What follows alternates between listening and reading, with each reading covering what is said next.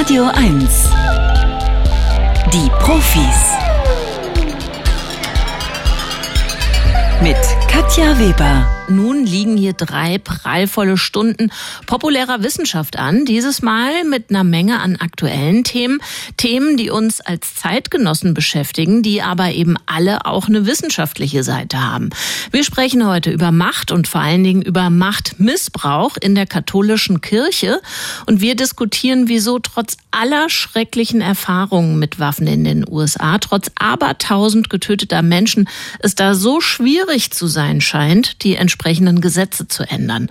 Und der heute seinen 80. feiernde Paul, Paul McCartney, herzlichen Glückwunsch an dieser Stelle, ein Titan der Musikgeschichte, der soll uns heute hier auch beschäftigen in unserem Wissenschaftsmagazin.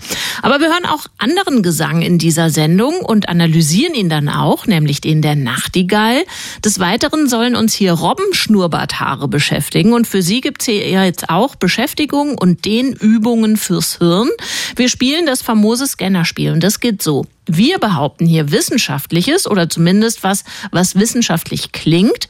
Und Sie sagen, ist richtig oder ist falsch. Als Gewinn winkt ein Tierbuch von Okapi, Scharnierschildkröte und Schnilch. Ein prekäres Bestiarium von Heiko Wernig und Ulrike Sterblich kommt das, ist bei Galliani erschienen, für 22 Euro zu haben. Oder aber zum Preis eines Anrufes hier bei uns. Und wenn Sie gewinnen, erfahren Sie dank dieses Buches beispielsweise, dass die titelgebende Scharnierschildkröte das Social Distancing erfunden hat. Sollten Sie eine Glückssträhne haben, auch das ist ja wirklich nicht auszuschließen heute Morgen, dann legen wir noch ein Jahresabo von Zeitwissen obendrauf. Der Scanner. Bringen Sie Licht ins Datendunkel. 0331 70 99 111. 52 Jahre alt, diese Nummer. Und ich würde sagen, passt perfekt auch in einen Junimorgen des Jahres 2022. Ebenso wie Luisa. Schönen guten Morgen. Ja, hallo, guten Morgen. Haben Sie schon mal mitgespielt hier im Scannerspiel? Nee, das ist das erste Mal. Wissen Sie denn die Regeln und können die vielleicht nochmal für alle wiederholen, so als Zuhörende? Ähm, Pi mal Daumen, also es werden äh, wissenschaftliche Thesen vorgestellt und man muss sagen, ob es richtig oder falsch ist. Genau, ja. das würden wir jetzt machen, Luisa. Vier äh, Scanner-Aussagen liegen jetzt hier an. Ähm, sind Sie denn irgendwie beruflich, privat, per Hobby oder so in irgendeiner Disziplin beschlagen, wissenschaftlich beschlagen? Nee, ich habe ein Kind, das liest sehr viel. Also von daher bilde ich mich über das Kind weiter. Aber ja, da läuft ja dann auch immer viel rein.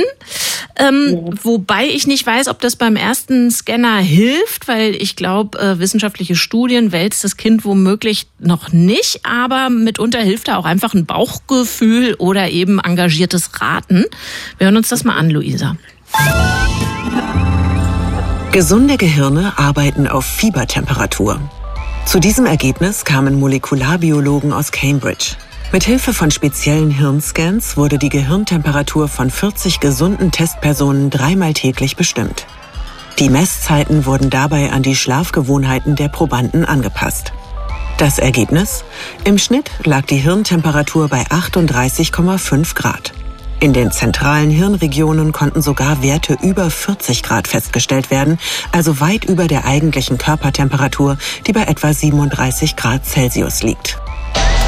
Das sagen wir, dass gesunde Gehirne bei Temperaturen arbeiten, die wir landläufig so mit Fieber und Fiebertemperatur bezeichnen. Ist das wohl richtig, Luisa? Mhm.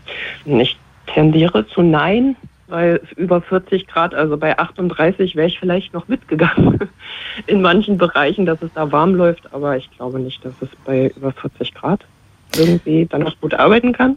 Luisa, es trennen sich unter unsere Wege, weil tatsächlich scheint es so zu sein, dass da oben so rumrobotet wird. Da ist es so am Brodeln, da ist es wärmer als das, was wir so mit Temperatur bezeichnen. Und tatsächlich können diese Erkenntnisse künftig vielleicht dabei auch helfen, Hirnverletzungen besser zu erkennen. Die Forschenden haben auch festgestellt, dass es tageszeitliche Schwankungen gibt im Oberstübchen. Das ist ja vielleicht nicht so überraschend. Und dass auch das Alter und das Geschlecht die Durchschnittstemperatur des Gehirns beeinflussen. So, Luisa, dann hast du was gelernt und ich verabschiede dich in ein heißes Wochenende. Absolut. Dann Dankeschön und ebenfalls ein schönes heißes Wochenende. Danke fürs Mitspielen. Adieu. Tschüss. Bye. Tschüss. Und wir begrüßen hier Melanie. Hallo Melanie. Ja, guten Morgen. Hätten Sie es denn wohl gewusst? Ich hätte tatsächlich zu Ja tendiert, ja. Okay. Aber hundertprozentig gewusst hätte ich nicht. Ja, wie gesagt, also hier äh, auch einfach raten kann auch zum Ziel oder zum Buchgewinn führen. Wir versuchen es mal hier mit dieser Aussage, Melanie. Pflanzennachkommen werden durch Teamarbeit dürreresistent. Das belegt eine Studie von Geographen der Universität Zürich. In ihrem Versuch setzten sie diverse Wiesenpflanzen unter Wassermangel und kultivierten deren Samen in Mono- und Mischkulturen. Im nächsten Schritt wurden auch die Jungpflanzen einer künstlichen Dürre unterzogen und bei ihrem Wachstum beobachtet. Das Ergebnis? Stresserfahrungen machten die Folgegenerationen nur in Mischkulturen widerstandsfähiger gegenüber Dürren. Die Forscher zeigen damit, dass die Evolution nicht nur die Arten selbst, sondern auch Wechselwirkungen zwischen den Arten beeinflussen kann.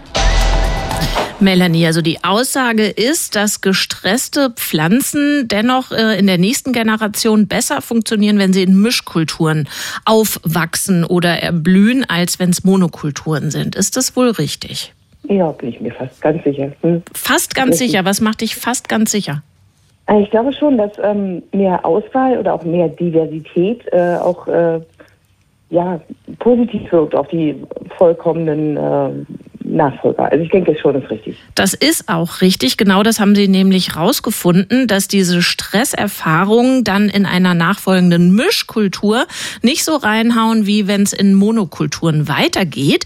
Jetzt wäre noch ein Scanner zu lösen und das Buch ist nah. Katzen lernen die Namen ihrer tierischen Mitbewohner.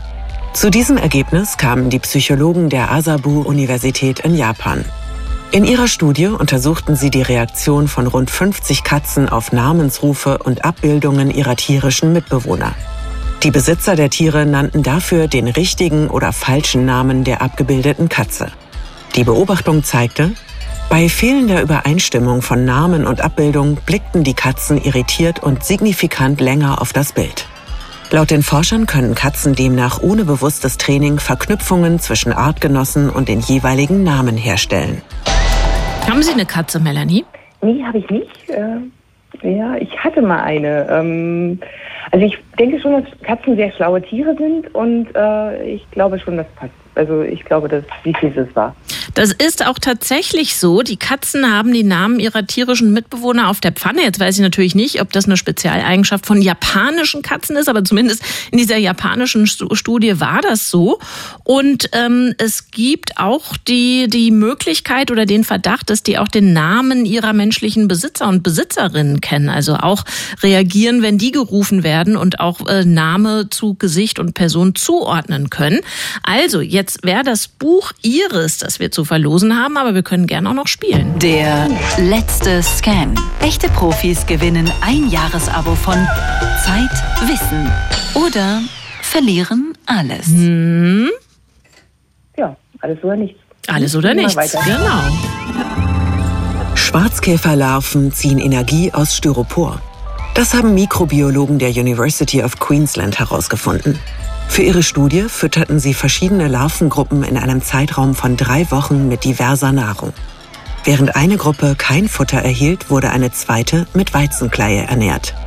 Der letzten Gruppe setzten die Forscher lediglich Styropor vor die Nase. Das überraschende Ergebnis? Die mit dem Plastik gefütterten Larven waren physisch sehr aktiv und nahmen an Gewicht zu. Die Forscher denken, dass die Darmbakterien die Energiegewinnung aus Styropor ermöglichen. Also, es gibt ja jetzt nichts, was ich mir so nährstoffarm vorstellen kann wie Styropor. Die Behauptung ist aber, dass Schwarzkäferlarven Energie draus ziehen können. Melanie, ist das wohl richtig? Ja, ich habe es, glaube ich, neulich gelesen. Äh, die können das verstoffwechseln, aber es kommt nicht viel bei raus. Also äh, ich glaube, die These ist falsch, aber mh, die können sich von Styropor ernähren. Okay, die Aussage, dass sie da Energie rausholen können in irgendeiner Weise, ist richtig. Das ist richtig, ja, aber okay. nicht mehr als. Dann hören wir hier auf, Melanie. Weil genau so ist es tatsächlich. Also die können Styropor verstoffwechseln, das hat diese Studie gezeigt, und konnten sich eben von Larven zu Käfern entwickeln. Und das bringt die Forschenden auf die Idee, ob man da vielleicht eine Möglichkeit findet, aus deren Darmbakterien irgendwas zu züchten, das Plastik zersetzt. Das können wir ja dringend gebrauchen. Eine andere Idee wäre es vielleicht auch, Plastik im Vorhinein zu vermeiden, aber zumindest dann die Schwarzkäferlarven oder deren Darmbakterien drauf anzusetzen, auf das, was anfällt. Ich würde mal sagen, Melanie, das Zocken hat sich sehr gelohnt. Du äh, weißt demnächst mehr über Okapi, Scharnierschildkröte und Schnilch, über das prekäre Bestiarium von Heiko Wernig und Ulrike Sterblich. Und das Abo von Zeitwissen gibt's auch noch dazu. Ein schönes Wochenende. Super, danke. Tschüss. Danke fürs Mitspielen. Mehr als 600 Fälle von Missbrauch von Übergriffen, 196 Beschuldigte und ziehen wir die Dunkelziffer in Betracht, dann wären es geschätzte zwischen 5 und 6.000 Kinder, die im Namen oder doch zumindest im geschützten Rahmen der katholischen Kirche missbraucht worden sind. Und zwar nicht deutschlandweit betrachtet, wohlgemerkt, sondern allein im Bistum Münster. Diese Zahlen sind haarsträubend. Ermittelt hat sie unter anderem der Historiker Klaus Große-Gracht von der Westfälischen Wilhelms-Universität Universität Münster. Zudem ist er Mitarbeiter bei der Forschungsstelle für Zeitgeschichte in Hamburg und er ist einer der Studienleiter, der eben beauftragt war, diese entsprechende Missbrauchsgeschichte zu ja, recherchieren in einer Historikerkommission. Schönen guten Morgen nach Münster, Herr Gro äh, Große Kracht. Ja, hallo, Frau Weber. Das ist eine gewaltige Aufgabe und die Zahlen zeigen, es ist vor allen Dingen sehr viel. Sie mussten sehr viel recherchieren. Wie sind Sie vorgegangen vor so einem Berg Arbeit? Also im Grunde hatten wir zwei Gebiete, die wir sozusagen herangezogen haben. Das eine äh, ist die Aktenüberlieferung im Bistum gewesen. Das betrifft sowohl die Akten im Archiv, die dort abgelegt worden sind, Personalakten, aber wir hatten auch Zugriff auf äh, die laufende äh, Verwaltung. Also mhm. wir konnten sozusagen einfach direkt in die Personalabteilung äh, gehen und dort nach Akten ähm, suchen und haben die eigentlich auch äh, immer bekommen, also ohne Ausnahme. Ein zweiter ganz wichtiger Bereich ist allerdings auch der direkte Kontakt mit Betroffenen gewesen. Wir hatten mit ungefähr 60 Betroffenen ähm, gesprochen, zum Teil sehr ausführliche Interviews geführt, äh, die wir dann herangezogen haben. Und das war insofern sehr wichtig, weil ja natürlich in dem Aktenbestand nicht immer alles genau dokumentiert war, sondern wir da auch auf Lücken gestoßen sind und die konnten wir durch die betroffenen Gespräche sehr gut äh, dann ausgleichen. In Köln, in München hat es auch Versuche gegeben, einen Überblick über die dort geschehenen Missbrauchsfälle zu bekommen. Allerdings waren die Teams dort eher juristische Teams. In Münster waren sie, wie gesagt, äh, historisch unterwegs, also vier Historiker und eine Sozialanthropologin. Welchen Unterschied hat das gemacht in den Befunden? Also zunächst mal die juristische Betrachtung. Das ist auch schon wirklich sehr wichtig, dass man wirklich einzelne Verantwortungsträger in ihren Entscheidungen identifiziert und zeigen kann, wer da die genaue Verantwortung trägt. Ähm, das haben wir auch versucht mit zu berücksichtigen. Aber wir sind noch einen Schritt weiter gegangen. Wir haben versucht, die Hintergründe auszuloten. Jeder Personalverantwortliche hat einen Ermessensspielraum und dieser Ermessensspielraum ist häufig zugunsten der Beschuldigten ausgefüllt worden. Und wie kommt es dazu? dass zum mhm. Beispiel die Betroffenen überhaupt nicht im Blick waren.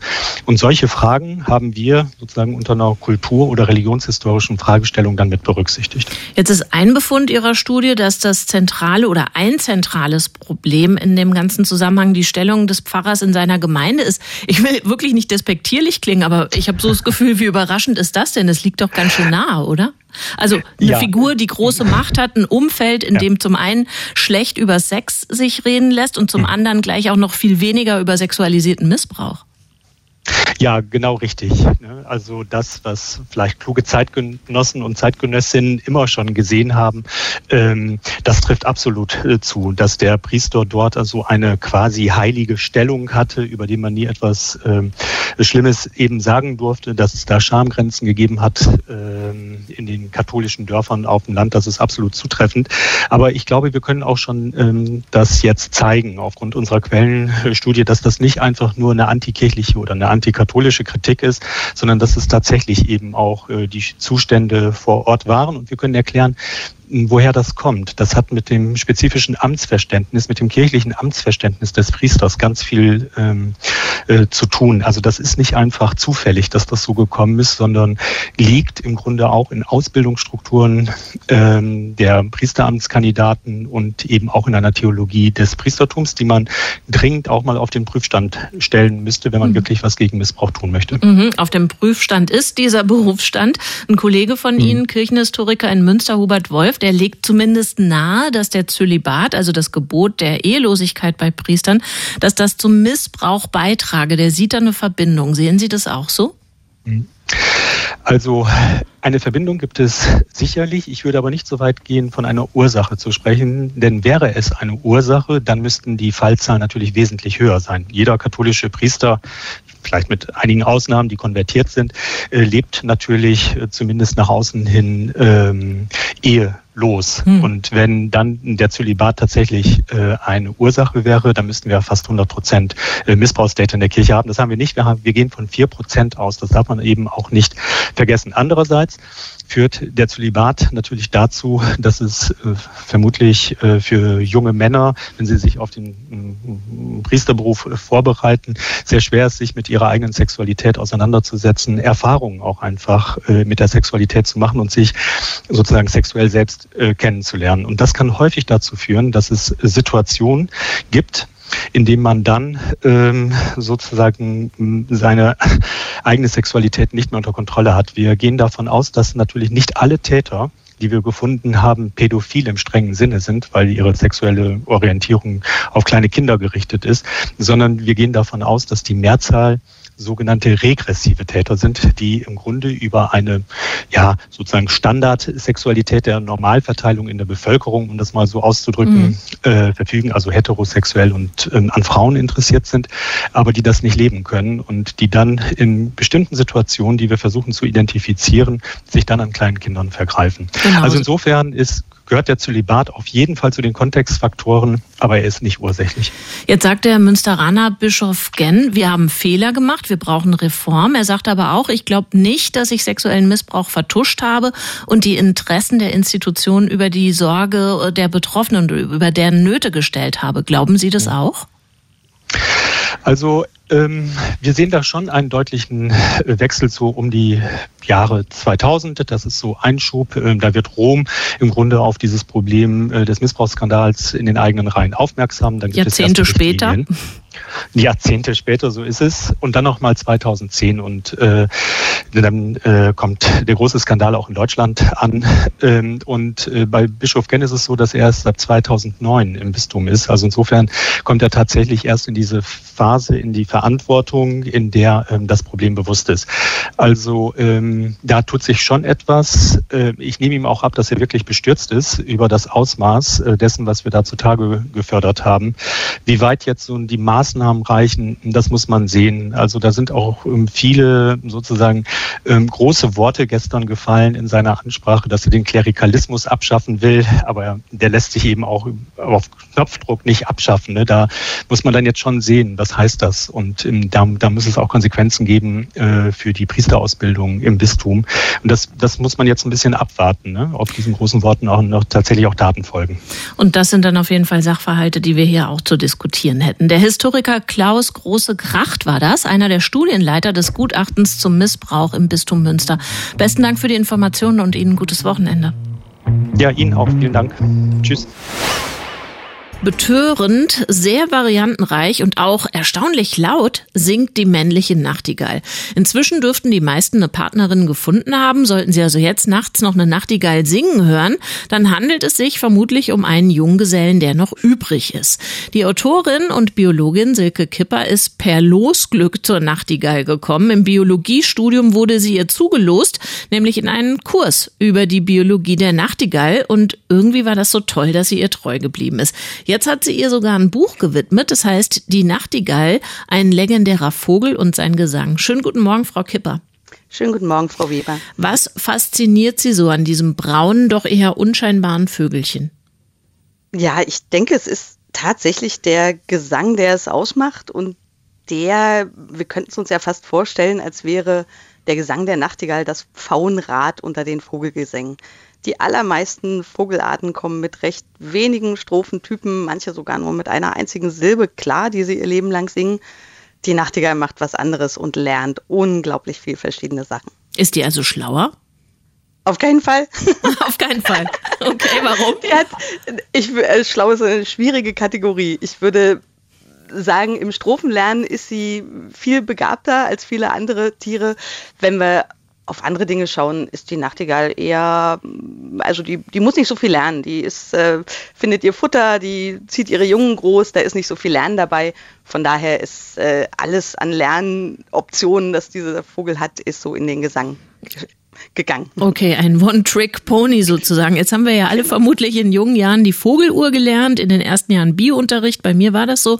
Und der, daher weiß ich, die Vögel, die legen los, wenn es gerade hell wird. Und bei Dunkelheit sind sie stille und stecken das Köpfchen und das Federkleid. Wieso macht die Nachtigall das genau andersrum? Ähm, auch eine der Fragen, die wir uns stellen.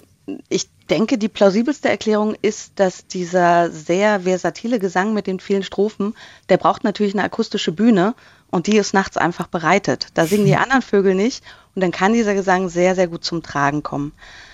Ähm, es ist allerdings nicht so, dass die Nachtigall morgens dann aufhört zu singen. Wir haben diverse Aufnahmen, wo ein Vogel die ganze Nacht ab Mitternacht durchsingt und dann in den Morgenchorus einfach übergeht. Wow. Wir fragen uns manchmal besorgt, wann die denn bitte dann ihre ersten kleinen äh, Ameisen und Würmchen überhaupt suchen und was fressen. Also auch am Tage sind Nachtigallen ja durchaus mit dabei. Jetzt erhoffe ich mir von Ihnen, dass Sie als Biologin Nachtigallisch in Deutsch übersetzen können, uns also vielleicht sagen können, was diese Nachtigall hier per Gesang mitzuteilen hat.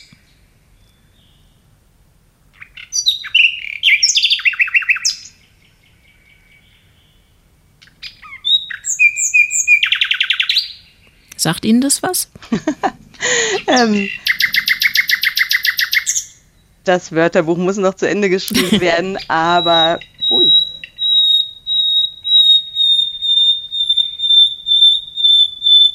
Das geht ja immer so direkt ans Herz, finde ich, dieses ähm, Sehnende.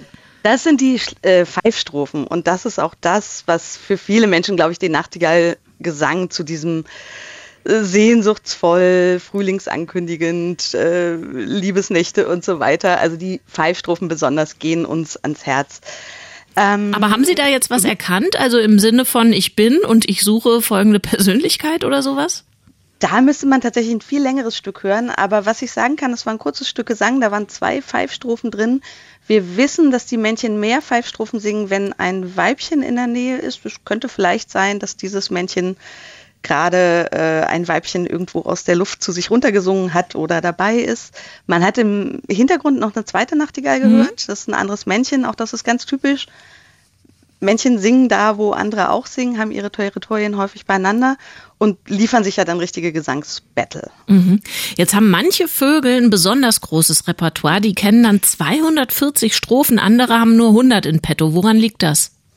Also was wir genau wissen, ist, dass tatsächlich im ersten Jahr die Vögel, die zum ersten Mal sozusagen nach dem Schlupf aus Afrika zurückkommen im Winter, dass die noch ein kleineres Repertoire haben. Die sind meistens so zwischen 100 und 120 Strophentypen unterwegs. Und in den Jahren darauf werden die Repertoire deutlich größer. Und sie sind aber genau, wie Sie sagen, sehr unterschiedlich. Manche Männchen bleiben bei 150, 160 Strophentypen, andere 240. Ob das 240er Männchen der Mr. Perfect der Nachtigallenwelt ist, wissen wir noch nicht. Ähm, auf jeden Fall erlauben mehr Strophentypen natürlich mehr zu interagieren, also es kann schon Vorteile haben. Also Nachtigallen, die singen, die suchen eine Partnerin zur Reproduktion. Was ich aber gar nicht wusste, monogam sind weder die Männchen noch die Weibchen. Wie sieht denn das Beziehungsgeflecht aus bei Nachtigalls? Ja, wir haben immer noch, oder dieser traditionelle Blick darauf, dass äh, das Männchen singt, das Weibchen lässt sich bezirzen und dann bleiben die ein Leben lang zusammen. Davon sind wir inzwischen weit weg, aber es hält sich immer noch so, weil es ja auch so schön erzählt wurde, viele. Jahrhunderte lang. Ähm, wir wissen einiges über die Nachtigall und einiges wissen wir von anderen Singvögeln, wo wir davon ausgehen, die Nachtigall macht das auch. Also wir haben ein Männchen und ein Weibchen, die sich jeweils für eine Saison und für die einzige Brut, die die ja im Januar machen, zusammentun. Die Männchen tragen ganz viel zum Füttern der Küken dann auch bei. Also es, es geht nicht nur ums äh, Befruchten der Eier. Ähm, die Eier im Nest, das hat unsere äh, Kollegin Conny Landgraf gezeigt, sind tatsächlich nicht immer alle von dem sozialen Vater, der füttert, sondern häufig auch von anderen Männchen aus der Nachbarschaft. Also so äh, eine Kuckucksartigkeit. Ja, wenn man das so benennen will, genau. Also da sind eben einige äh, Eier vom besten oder einige Küken vom besten oder guten Nachbarn, der vielleicht ein bisschen interessanter singt, vielleicht dadurch Eigenschaften vor sich hergesungen hat, die für das Weibchen interessant sind. Und wir können davon ausgehen, wobei, wie gesagt, das haben wir für die Nachtigall selbst noch nicht gezeigt, dass die Weibchen tatsächlich auch mitunter ein Ei noch wiederum in andere Nester legen, mhm. um was bei einer einmaligen Brut im Jahr ja immer passieren kann. Wenn das eine Nest weg ist, dann wären eben alle Eier weg und das ganze Jahr sozusagen futsch für dieses Weibchen. Dann ist es ja vielleicht gar nicht so eine schlechte Idee, noch irgendwo ein Ei liegen zu haben, dass zumindest vielleicht ein Küken bei einer anderen Familie durchkommt und mitwächst. Wenn Sie die Nachtigall nicht nur gern hören, sondern auch mehr über sie wissen wollen, die Biologin und Ornithologin Silke Kipper hat ihr ein Buch gewidmet, das heißt Die Nachtigall, ein legendärer Vogel und sein Gesang. Es gibt Illustrationen darin, die kommen von Nils Hoff, erschienen im Inselverlag und zu haben für 20 Euro. Besten Dank für das Gespräch, Frau Kipper. Von der texanischen Kleinstadt Uvalde hatte ich noch nie gehört bis zum 24. Mai. Dann waren die Bilder aus dieser 15.000 Einwohnerstadt überhaupt nicht auszuhalten. Eltern, Angehörige, die um 19 Kinder und zwei ihrer Lehrerinnen weinen. Ein 18-Jähriger hatte sie erschossen und andere Menschen verletzt. Er hat diese Waffe legal erstanden, ebenso wie der 18 Jahre alte Rassist, der kurz zuvor in Buffalo zehn Menschen ermordet hat in einem Supermarkt. Jetzt sieht es so aus, als könnte es naja, Miniaturänderungen geben im US-Waffenrecht, aber nichts wirklich Umfassendes. Wieso das so ist, das will ich besprechen mit Markus Kienscherf. Der ist Professor am John F. Kennedy Institut für Nordamerika-Studien an der Freien Universität. Schönen guten Morgen, Herr Kienscherf. Guten Morgen. In Texas wurden die Waffengesetze vor nicht allzu langer Zeit sogar gelockert, statt sie zu verschärfen. Seither können auch schon 18-Jährige, wie eben der Täter aus Uvalde, legal Waffen kaufen. Vorher musste man wenigstens 21 Jahre alt sein. Wie kann das sein? Wieso sorgt so eine Lockerung nicht für Empörung in den USA? Ähm, ja, zunächst, was gelockert wurde, war die Altersbegrenzung für den Erwerb von Faustfeuerwaffen, von Pistolen und Revolvern. Schon vor dieser Änderung konnten 18-Jährige Gewehre und Schrotflinten kaufen. Also diese Änderung hatte jetzt direkt natürlich keinen Einfluss darauf, dass der Täter mhm. ähm, dieses, äh, diese zwei Gewehre mit 18 erwerben konnte. Aber nichtsdestotrotz war das eine Lockerung und ich glaube, um das zu verstehen, muss man tatsächlich äh, sich die Verfassung angucken und den, vor allem den zweiten Verfassungszusatz von 1791 ähm, wo nach landläufiger Interpretation, und ich meine, das ist nur ein Satz, ja, aber dieser Satz ist so kontrovers und ist eines der vielleicht einer der kontrovers diskutiertesten Punkte in den USA, der so interpretiert wird, dass Privatpersonen Waffen besitzen, und tragen dürfen und dass das von der Regierung nicht eingeschränkt werden darf. Jetzt waren das aber 1791 noch keine halbautomatischen Waffen. Wieso ist es so schwer, wenigstens den Kauf dieser ja noch tödlicheren Waffen, wenn man das überhaupt so sagen kann, einzudämmen? Ähm, ja, es gab ja schon äh, mal ein Verbot von diesen halbautomatischen ähm, Sturmgewehren, die ja eigentlich direkt angelehnt sind an militärische, an militärische Waffen, nur mit dem einzigen Unterschied, dass sie keinen vollautomatischen Feuermodus haben, obwohl man den relativ leicht äh, die Feuergeschwindigkeit auch mit einigen Hilfsmitteln erhöhen kann. Die waren von 1994 ähm, bis 2004 tatsächlich verboten landesweit, aber dieses Gesetz äh, hatte, war mit einem Zusatz versehen, dass es ausläuft und das wurde nicht erneuert. Es wäre also durchaus möglich, äh, diese Waffen, Waffen mit entsprechend großen Magazinen, oder mit einem entsprechend, äh, mit entsprechend großer Feuergeschwindigkeit, also diese sehr tödlichen Waffen, wirklich auch zu verbieten und einzuschränken ich habe es immer noch nicht verstanden. Also in den USA gibt es ja de facto mehr Waffen als Einwohner. Trotz der unzähligen unschuldigen Getöteten sagt beispielsweise Ted Cruz, republikanischer Senator, der einzige Schutz von einem Bad Guy mit einer Waffe ist ein Good Guy mit einer Waffe, wobei ja diese Massenerschießungen, über die wir gerade sprechen, genau das Gegenteil belegen. Wieso sitzt dieser Glaube so fest, dass Schusswaffen befriedend wirken? Ja, das ist eine gute Frage und ich glaube, da muss man sehr weit auch in die Geschichte nicht nur der Vereinigten Staaten, sondern auch der nordamerikanischen Kolonien zurückgehen. Ähm, zunächst mal oder so gab es äh, schon im 17. Jahrhundert in Großbritannien ein, ein Recht äh, darauf, äh, Waffen zu tragen für freie Männer, wie es hieß. Das wurde auch als Naturrecht gesehen. Das wurde natürlich in den Kolonien umgesetzt und hatte dort natürlich spielte dort noch eine viel größere Rolle, weil äh, es waren Siedlerkolonien, die auch darauf fußten, dass man die indigene Bevölkerung gewaltsam zurückgedrängt und auch vernichtet hat. Und gleichzeitig natürlich dann auch die Institution der Sklaverei, die auch mit, in letzter Instanz zumindest mit Gewalt aufrechterhalten wurde. Und dann durch den Unabhängigkeitskrieg hat sich das Verständnis einge, äh, eingebürgert, möchte ich sagen, dass Waffen auch einen Schutz bieten vor einer tyrannischen Regierung. Hm. Und das ist genau dieser, dieser, dieser letzte Aspekt, ist das, worauf sich die radikalen Befürworter einer, eines uneingeschränkten Waffenrechts ähm, immer berufen. Und die anderen beiden Aspekte werden natürlich bequemerweise vergessen. Was natürlich extrem bedrohlich ist angesichts der aktuellen politischen Lage in den USA. Lassen Sie uns auch noch mal in die Gegenwart gucken. Jetzt haben sich Republikaner und Demokraten im US-Senat verständigt auf, ich würde sagen, mikroskopisch kleine Eingriffe ins Waffenrecht. Danach würden demnächst bei Waffenkäufen durch 18-Jährige beispielsweise auch deren Jugendstrafen in mhm. Betracht gezogen. Sehen Sie das als einen Fortschritt nach dem Motto, zumindest passiert mal was nach Jahren Stillstand? Oder sagen Sie, naja, das bringt es wirklich auch nicht, das verwaltet die Gegenwart? Der Optimist in mir möchte hier schon sagen, dass man, dass das ein kleinerer Durchbruch ist, vor allem angesichts der verhärteten politischen Fronten und die Tatsache, dass äh, gerade die Republikaner äh, immer noch sehr von einer Basis vor sich hergetrieben werden, vor allem auch der Trump-Anhänger, wo es ganz große Überlappungen noch gibt mit äh, dem äh, Milieu von ähm, rechtsextremistischen Milizen und äh, Menschen, die wirklich uneingeschränkten Waffenbesitz fordern. Und ich glaube, man muss es schon als Fortschritt interpretieren, dass es diese Annäherung gab und dass man sich auf diese, Sie haben natürlich vollkommen recht, mikroskopischen ähm, Kompromisse verständigen konnte. Aber das war ja auch erstmal nur eine Verständigung. Es ist noch nicht mal ein äh, wirklicher Gesetzesentwurf. Das wird jetzt erst noch diskutiert, das muss erst noch ausformuliert werden.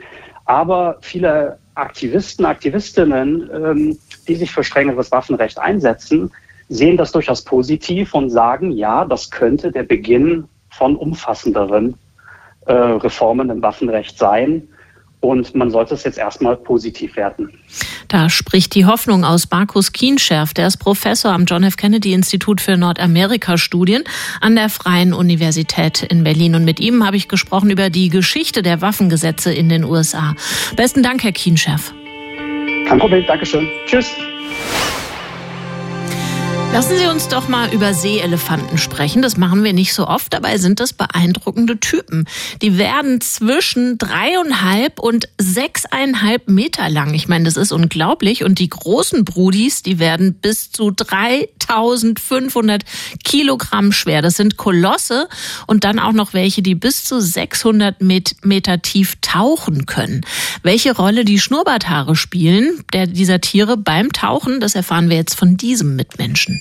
Er ist Mitglied des Komitees des IG Nobelpreises für kuriose wissenschaftliche Forschungen, Vorsitzender der Deutschen Dracula-Gesellschaft und der bekannteste Kriminalbiologe der Welt. Dr. Marc Benecke, live auf Radio 1, die Profis. Guten Morgen, Marc, und stets gut rasiert, soweit ich weiß, ne?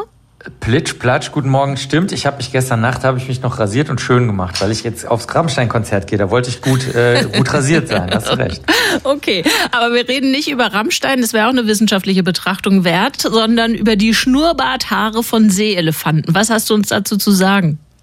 Eine äh, neue Studie, die deine Redaktion herausgesucht hat, ist wirklich äh, ein Ding, denn es war eigentlich schon länger bekannt, dass ähm, Seehunde äh, einer so, da war sie weg, die Leitung, oder was? Marc, treibst du Schabernack mit uns und willst schon mal los zu Rammstein? Ich glaube, dass wir versuchen werden, diese Leitung nochmal aufzubauen. Würde sich lohnen, denn wir haben ja noch nicht viel gehört über die Schnurrbarthaare von Seeelefanten. Also ein bisschen Musik und dann ein neuer Anlauf. Gute Nachricht. Ich habe den Marc Benecke wiedergefunden. Hallo Marc. Hallo, da bin ich wieder. Komisch. Na, wo warst du denn? Hast du die Pyros schon rausgeholt für, für Rammstein? In der Tiefsee tauchen. Okay, weil äh, wir waren noch nicht weit gekommen mit unserem Gespräch über die Schnurrbarthaare der Seeelefanten. Da warst du abgetaucht. Verrückt. Also ich kann es ja nochmal äh, erzählen. Die Fische und so weiter, die haben so kleine Löcher in der Seite ihres Körpers. Die haben das, äh, das sogenannte Seitenlinienorgan mit einer galertartigen Masse, was zu den Nerven führt. Und das nennt man Lorenzini-Ampullen. Und die können sich also über den Wasserdruck, können die sich in der Tiefe ähm, orientieren. Und bei den äh, Seeelefanten, da funktioniert das ganz anders. Das hat man jetzt rausgefunden, indem Kameras in ihr Gesicht gebastelt wurden. Und diesen oh, Kameras konnten... Klingt schmerzhaft. Ja, Nein, nein, nein, das wurde nicht rein, dran gebunden, nur dran gebunden. Mhm. Und dann hat man die Stellung der Schnurhaare gemessen. Also das ist schon klar, das ist natürlich eine Riesenarbeit. Die Universitäten Tokio, Kalifornien, äh, University of California, St. Andrews war, haben da mitgemacht. Mhm. Und anhand der Stellung, die man jetzt sehen konnte, auf den Bildern von den insgesamt zehn Seelefanten-Tieren, ähm, äh, hat man jetzt ausgerechnet, was die genau machen, wenn die in der lichtlosen Tiefsee jagen. Die jagen nämlich keineswegs nur Tiere, die leuchten. Das machen sie in 20 Prozent der Fälle aber in den allermeisten Fällen stellen die ganz kurz ihre Schnurhaare nach vorne, die unglaublich viele Nervenzellen haben, also Nervenenden haben, mehr übrigens als Ratten oder Hasen oder Mäuse oder so, also richtig, richtig viele, mhm. stellen die nach vorne ganz kurz, so eine Zehntelsekunde. Und wenn sich das Wasser dann bewegt, dann schießen sie darauf los, weil das eventuell Beute ist, auch wenn sie nicht leuchtet. Mhm. Man wusste auch schon, dass Seehunde zum Beispiel mit verbundenen Augen solchen Spuren im Wasser folgen können. Die müssen also gar nicht sehen. Und unsere Seeelefanten schwimmen jetzt auf diese Beute zu und dadurch, dass sie jetzt ähm, die Schnurhaare nach vorne gerichtet haben, was sehr viel Energie kostet. Deswegen legen sie sie normalerweise nach hinten, denn sie müssen ja sowohl die Schnurhaare nach vorne richten, als äh, auch sie haben einen hohen Wärmeverlust in dem kalten Wasser, weil, weil die Haut dann nicht mehr bedeckt ist von den Schnurhaaren. Dann schwimmen sie darauf zu, und die Beute bleibt jetzt zusätzlich noch in den Schnurhaaren, die die Bewegung der Beute überhaupt erst wahrgenommen hat, hängen. es ist also sowohl ein hydrodynamisches, also ein Wasserbewegungserkennungssystem, als auch einfach so eine Art, ja wie soll man sagen, so ein Sieb oder sowas, wo die anderen Tiere drin hängen bleiben. Und in der Tiefe gibt es eben sehr, sehr viele ähm, äh, von, von den Tieren, die sich normalerweise nicht bewegen würden. Das heißt, wenn unsere Seeelefanten gar nicht die ganze Tiergruppe da unten immer ständig stören würden, dann würden sie sich gar nicht bewegen und dann würde würden die Seelefanten gar nicht merken, dass die Tiere sich bewegen. Also es ist ein riesiger, in sich geschlossener, verrückter Nahrungskreislauf, der ähm, jetzt erst durch die Kameras in den Gesichtern der Seeelefanten aufgeklärt wurde. Also ein super System, das die dort entwickelt haben. Jetzt bleibt für mich nur eine Frage, was hat das mit Rammstein zu tun? Das werden wir später erfahren. Ich denke, das ganze kalte, sauerstoffarme Wasser werden die Menschen, die bei 31 Grad Celsius im Feuergraben stehen, sehr dringend ersehnen. Okay, dann leg bitte die Feuerschutzkleidung an, damit du uns hier erhalten bleibst. Besten Dank. Das war sehr, sehr Dr. Marc Benecke, live auf Radio 1, die Profis. Es muss Alchemie im Spiel gewesen sein bei den Beatles. Vier in ihren Fächern jeweils unglaublich gute Musiker und Sänger tun sich zusammen und werden dadurch noch großartiger, als jeder Einzelne hätte sein können. Diese Musik ist Pop so sehr wie irgendwas nur Pop sein kann und doch entdecke ich ständig Neues darin.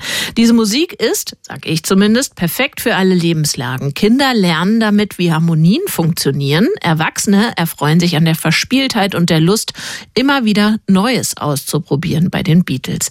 Jetzt also heute wird Paul, Paul McCartney 80 Jahre alt. Wir feiern mit, aber wir analysieren auch, woran dieser Jahrzehnte überspannende Erfolg der Beatles liegt, zusammen mit der Musik- und Kulturwissenschaftlerin Barbara Hornberger, die ist Professorin an der Hochschule Osnabrück. Schönen guten Morgen.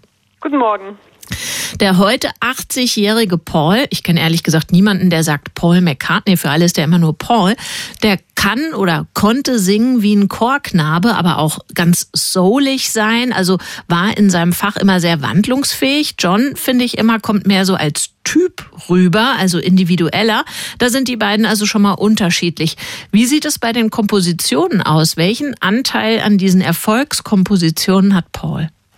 Ah, das ist natürlich eine Frage, die Sie wahrscheinlich einfach die beiden fragen müssten, wenn man es ganz genau wissen will.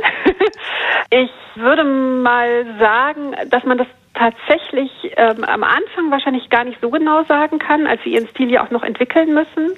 Aber dass sich das insofern etwas auseinanderdividiert, als merkt man auch ein bisschen an den Images und an den Klischees über die beiden, dass äh, Lennon der äh, etwas sperrigere und vielleicht auch experimentierfreudigere wurde, politischer war dann irgendwann in der Tendenz und ähm, äh, Paul oder McCartney Ähm, er hatte einfach eine sehr große ähm, Neigung und auch ein sehr großes Talent für sehr tolle Melodien, die sehr im mhm. Ohr bleiben, die sehr catchy sind, die sehr singbar sind und die man auch deswegen natürlich gut erinnert. Und die Kombination aus diesen beiden Neigungen und auch Talenten macht, glaube ich, viel von dem aus, was so ein Beatles-Song eben ist. Dass er auf der einen Seite total einfach und auf der anderen Seite trotzdem irgendwie auch raffiniert ist. Jetzt haben die Beatles natürlich immer ganz viele Einflüsse aufgenommen. Man kann das richtig nachvollziehen. Gleichzeitig sind sie aber so britisch, wie irgendwas nur britisch sein kann. Wie kommt es, dass ausgerechnet Großbritannien Pop so groß gemacht hat? Denn das waren ja die Beatles, die das vielleicht wirklich in einem ganz ursprünglichen Sinne getan haben. Dass die Beatles in Großbritannien so groß geworden sind, hat, glaube ich, was damit zu tun, dass sie auf eine Art eben auch sehr britisch waren. Also sie waren selbstironisch, sie waren irgendwie auch sehr polite, ähm, sie haben eine gute Interaktion mit Publikum gemacht. Das scheinen mir alles so Dinge zu sein, die ähm, in so einem in dieser britischen Gesellschaft ganz gut funktioniert haben. Dass das dann äh, sozusagen dazu führte, dass die gesamte britische Musik so eine große Dominanz hat, ist wahrscheinlich auch ein bisschen Glück. Ich würde auch sagen, auch so eine Band wie die Stones war nicht völlig irrelevant dafür. also, ne? also so, ähm, so fair muss man wahrscheinlich schon sein.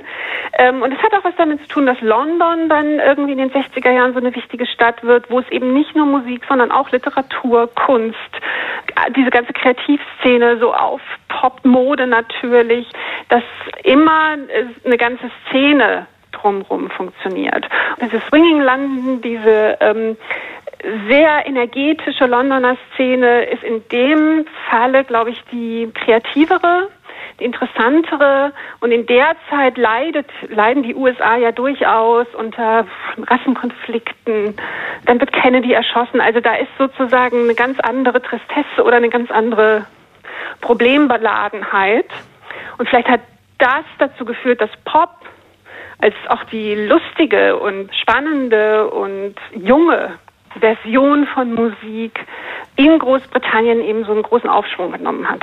Die Beatles haben eine riesige Fan-Community. Sie merken es, ich bin auch nicht ganz nüchtern, wenn ich über die spreche. Und es gibt ganz, ganz viele Menschen im Musikjournalismus, die sind auch Fans. Mich überrascht aber schon, oder mir kommt es zumindest so vor, als sei diese Band in der wissenschaftlichen Auseinandersetzung total unterbelichtet. Also es gibt natürlich regalmeterweise Texte und Literatur zu Mozart, aber zur erfolgreichsten Bands des 20. Jahrhunderts nicht. Oder täusche ich mich? Nee, nee, da täuschen Sie sich bestimmt nicht, aber das liegt natürlich auch daran, dass die Popular Music Studies eine sehr junge Disziplin, vergleichsweise junge Disziplin sind, äh, während die äh, ja, europäische Musikgeschichte, historische Musikwissenschaft eine sehr alte Disziplin ist und der Kanon da sozusagen schon viel länger gilt. Generell, glaube ich, ist es so, dass die Popular Music Studies nicht ganz so sehr darauf dringen, sich mit einzelnen Künstlern und Künstlerinnen auseinanderzusetzen, es gab mal so eine Phase, wo alle über Madonna geschrieben haben, aber das ist fast eine Ausnahme. Man beschäftigt sich tendenziell lieber mit Stilen, mit Fankulturen, ähm, mit bestimmten Epochen. Das kann eine Rolle spielen. Und dann würde ich auch vermuten, dass es in Großbritannien, oder man kann das nicht nur vermuten, man kann das sagen, dass es in Großbritannien sicher mehr Literatur, auch mehr musikwissenschaftliche äh, Literatur, zu den Beatles gibt und auch zu Paul McCartney, wobei interessanterweise die britische Popular Music Studies sehr oft auch Journalisten in ihren Reihen hat. Mhm. Da schließt also, sich der Kreis. Also in der Tat, das kann ich bestätigen. In Liverpool gibt es ja zum Beispiel auch einen Studiengang rund um die Beatles. Jetzt hat sich Popkultur stetig weiterentwickelt, macht es natürlich weiterhin Rap, Techno, inzwischen ganz viel Autotune. Was denken Sie, wird die Musik von Paul McCartney und den Beatles weiter stilbildend sein für nachfolgende Generationen oder dann doch eben irgendwann, vielleicht jetzt schon, Oldie? Äh, vielleicht ja beides.